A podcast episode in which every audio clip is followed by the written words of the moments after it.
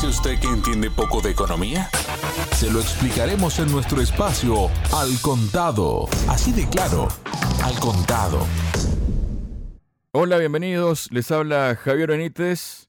Y aunque parezca político el comienzo, el inicio de este programa, es económico, como siempre, ¿no? ¿Por qué digo político? Porque las fuentes oficiales de Argelia, citadas por la agencia EFE, justifican la decisión de una ruptura del Tratado de Amistad, Buena Vecindad y Cooperación de parte de Argelia que tenía con España, una decisión argumentada en que las autoridades españolas han emprendido una campaña para justificar la posición que han adoptado sobre el Sáhara Occidental, una violación de sus obligaciones legales, morales y políticas como poder administrativo del territorio saharaui que pesan sobre el Reino de España, para Argelia, el cambio radical de la posición histórica de España en relación con su ex colonia es injustificable. Para saber qué implicaciones tiene esta suspensión o ruptura del Tratado de Amistad, Buena Vecindad y Cooperación por parte de Argelia con España, estamos junto al presidente de la consultora ECAI Center, Adrián Zelaya. Adrián, bienvenido a Radio Sputnik. ¿Cómo estás? Hola Javier, estupendamente. Como siempre, muy a gusto de colaborar con vosotros.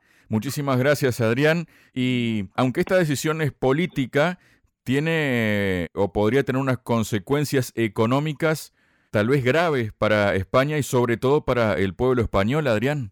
Sí, estamos en un contexto muy complejo y realmente sorprendente. ¿no?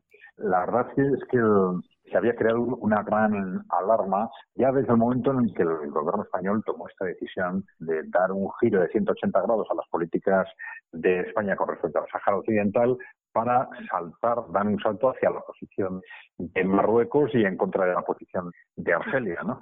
Y sabiendo que Argelia era el primer suministrador de gas de España, ¿no? Saltaron todas las alarmas, se transmitió las repercusiones que esto podía tener en, con respecto a las relaciones con Argelia y la respuesta evidentemente de Argelia fue inmediata y también se produjo una gran especulación sobre cuáles podían haber sido los motivos para que un gobierno como el español tomara una decisión de ese tipo. Y esto se ha convertido casi en un ejemplo dentro de Europa de este tipo de medidas que se están adoptando sorprendentemente en contra de los intereses de los ciudadanos de los países, de los distintos países europeos. ¿no?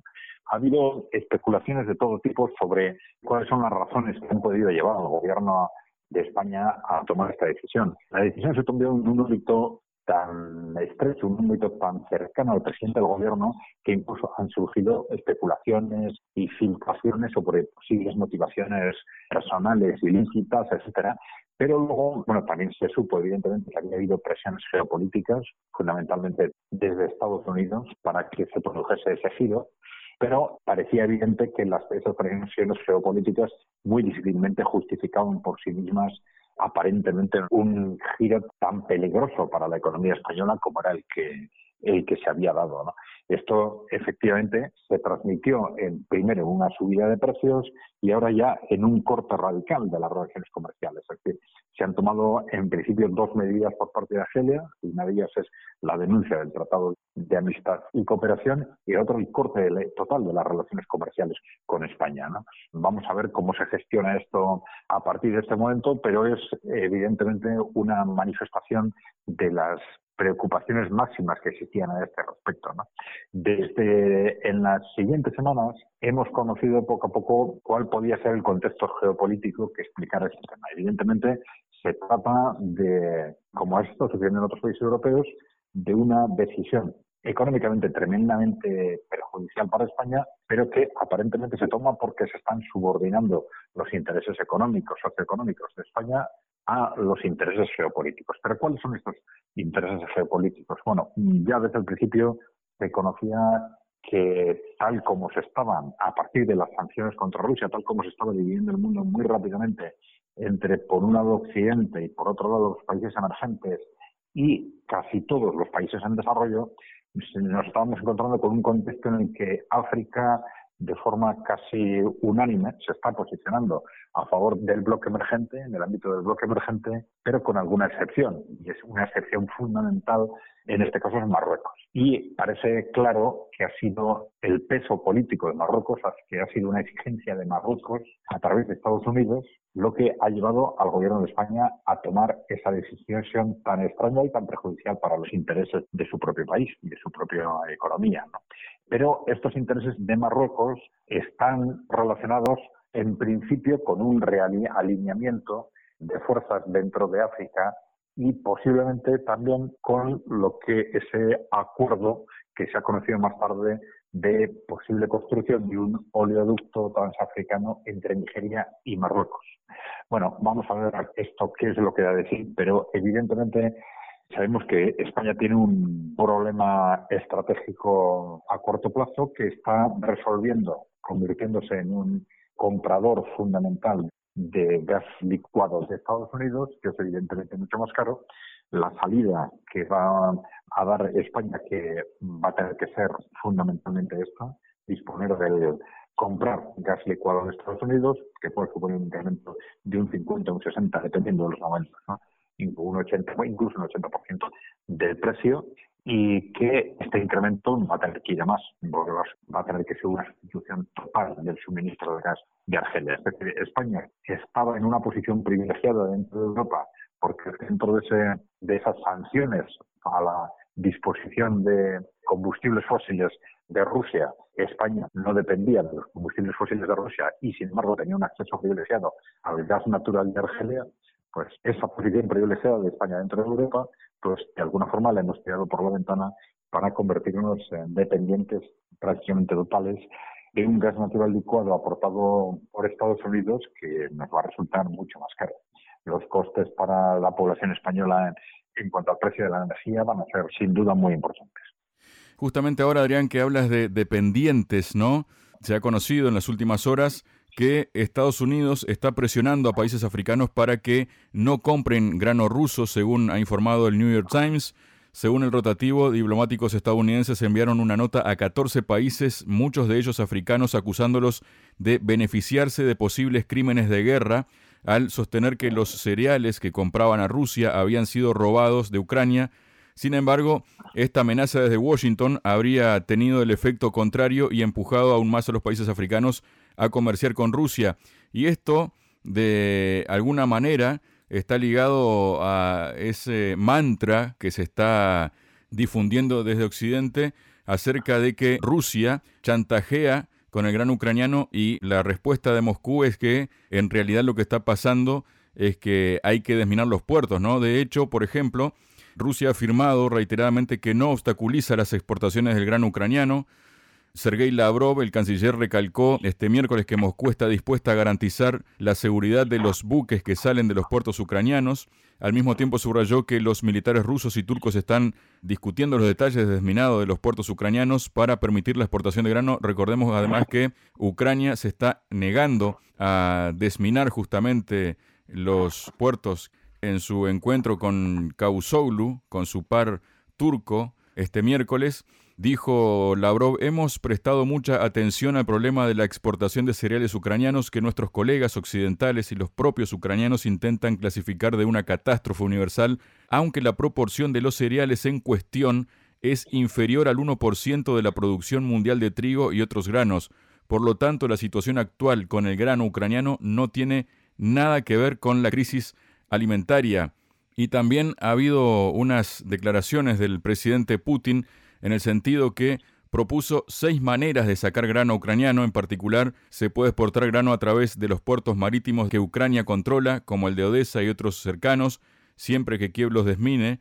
Y dijo, no fuimos nosotros los que minamos las entradas de los puertos, agregando que Moscú garantizará un paso seguro de los buques si Kiev desmina los puertos, además de las salidas terrestres que puede tener por el oeste, ¿no? ¿Qué nos puedes comentar de todo esto, Adrián, sobre la presión de Estados Unidos, la postura africana y el hecho de que también circula la versión de que lo que quisiera Estados Unidos es comprar el grano barato para luego revenderlo a África a otros precios, ¿no? Vamos a ver, podemos hablar de, en principio del origen de esta situación en que nos encontramos otra vez con medidas adoptadas por los países occidentales que se están convirtiendo en catastróficas, en principio catastróficas, sin que quede muy claro en qué medida van a ser catastróficas solo para los países que han adoptado estas sanciones o para todo el mundo. Pero desde luego es una auténtica sucesión de barbaridades. En el caso de los alimentos, independientemente de otros problemas estructurales, del comercio internacional, etcétera, tenemos una consecuencia muy directa de las sanciones que se están adoptando para cortar el acceso del mundo en general con respecto a los cereales y también a los fertilizantes de Rusia y ahora ha entrado en este mismo paquete, digamos, el caso de Ucrania. Bueno, ante la previsión de un posible desastre a cuenta de un desastre humanitario, a cuenta de el corte en los suministros de estos productos, cereales y fertilizantes, inmediatamente Occidente se ha puesto a buscar eh, justificaciones y a buscar un culpable. Y el culpable, evidentemente, de ser posible, están intentando que sea Rusia. ¿no?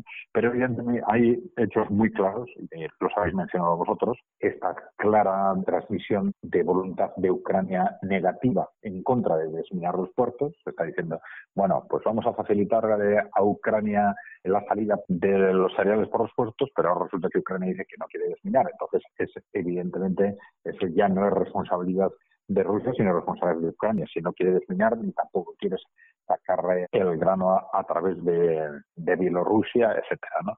Y por otro lado, nos encontramos con un Estados Unidos que está presionando ya no es que Rusia no quiera vender, sino está presionando a los países africanos para que no compren cereales que podrían comprar. ¿no?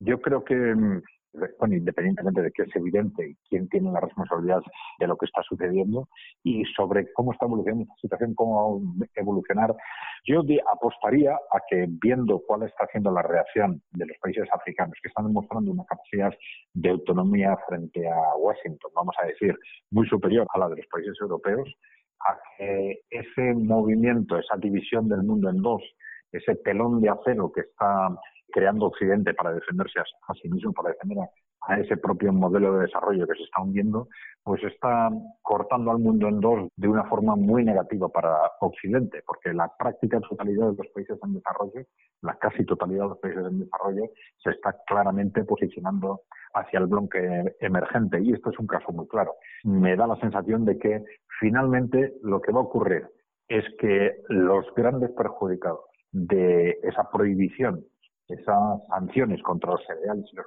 fertilizantes rusos otra vez van a ser Europa y Estados Unidos, pero como Estados Unidos tiene una mayor capacidad de autoabastecimiento, una vez más me temo que el, gran perjudicado, el gran final van a ser los países de Europa Occidental. Ahora pasamos a otra cosa, Adrián, pero que tiene que ver con la economía global y porque el Banco Mundial ha advertido que la economía global se encamina a una estanflación similar a la de los años 70 en su último informe, Perspectivas Económicas Mundiales, asegura que en los últimos meses los daños que había provocado la pandemia de la COVID-19 se han agravado y dice el organismo que la guerra en Ucrania, las interrupciones en las cadenas de suministro y el riesgo de esta inflación afectan al crecimiento, lo que va a hacer que muchos países no puedan evitar la recesión. ¿Qué panorama está pintando el Banco Mundial, Adrián? Aquí tenemos dos dinámicas. Una es la dinámica de los países emergentes, fundamentalmente Rusia, China, India, y luego otra es la dinámica occidental, que de alguna forma arrastra al conjunto del mundo, pero a unos países más que otros. ¿no? El problema de esta dinámica occidental es que se basa en un modelo de desarrollo que, como han reconocido las multinacionales recientemente, pues es un modelo de desarrollo ya agotado y ese agotamiento lo estamos viendo precisamente en ese concepto que ha mencionado el Banco Mundial, en ese altísimo riesgo de estagflación, que desde Key Center también llevamos anunciando desde hace tiempo. Esta estagflación se va a producir precisamente como consecuencia del agotamiento del modelo. Pero un modelo que se ha basado en resolver todos los problemas con más deuda y más deuda y más deuda, a base fundamentalmente de las expansiones monetarias de los bancos centrales, pues ya en el año 2019 se detectó de que había llegado a un final. Ese proceso había llegado al final. Los grandes inversores, las grandes gestoras de fondos de inversión, los bancos centrales se dieron cuenta de esto, empezaron a colocarse en un contexto en el que ya la expansión monetaria necesariamente empezaba a crear inflación. Y en ese, en ese inflación de forma masiva. Y ya ese contexto se vio que solo no se podía resolver más que a través de algún mecanismo que empezase a reducir la deuda. Pero claro, los gobiernos occidentales no se atreven a poner en marcha, en marcha ese mecanismo y entonces estamos en una situación en la que la política monetaria, que ha sido el instrumento fundamental para que Occidente vaya saliendo adelante de un modelo que no funcionaba, pues nos encontramos con que la política monetaria ya no funciona. Y lo que está sucediendo ahora con los tipos de interés es el, digamos, el ejemplo más más relevante de este tema. ¿no? Vamos con el caso, por ejemplo, de Europa, de la eurozona, que es muy claro. ¿no? Hoy mismo se reúne el Banco Central Europeo, la Junta del Banco Central Europeo, para tomar, se supone que la primera decisión de elevar tipos de interés. Llevan un año diciendo que bueno, van a tener que hacerlo, como está, como está la inflación, tenemos que tener una inflación, en, según los países, entre el 8, el 10, el 12%, y todavía seguimos con políticas monetarias expansionistas. Hoy es posible que se tome la primera, hoy mismo, se tome esa primera decisión de elevar tipos de interés o por lo menos de suprimir la expansión cuantitativa, todavía estamos con políticas inflacionistas. ¿Por qué? Pues porque hay un miedo tremendo a que a nada que se incrementen los tipos de interés con economías hiperendeudadas entremos en recesión de forma inmediata. Entremos en esa situación de inflación a la que ya estamos casi necesariamente encaminados. De hecho, los propios inversores, curiosamente, aunque todavía no se han empezado a, incrementar los tipos de interés, están ya apostando por la reducción de tipos de interés el año que viene. Es decir, están dando por supuesto que bueno, va a haber tímidos incrementos de los tipos de interés en la eurozona, también como los que ya han empezado en, Estados Unidos, pero que enseguida estos incrementos de tipos de interés van a provocar una recesión y los bancos centrales se van a ver obligados otra vez a reducir los tipos de interés. Estamos en un, callejón sin salida ya para las economías occidentales que están arrastrando pues, a, las, economías de Latinoamérica de una forma y otra también al conjunto del mundo. Pero este es el problema de fondo, una situación de hiperendeudamiento que ya no va más de sí y que necesita de algún tipo de corrección del modelo económico y de, por supuesto, reestructuración de este hiperendeudamiento. Muchas gracias, Adrián. Vale, gracias a ti. Un saludo.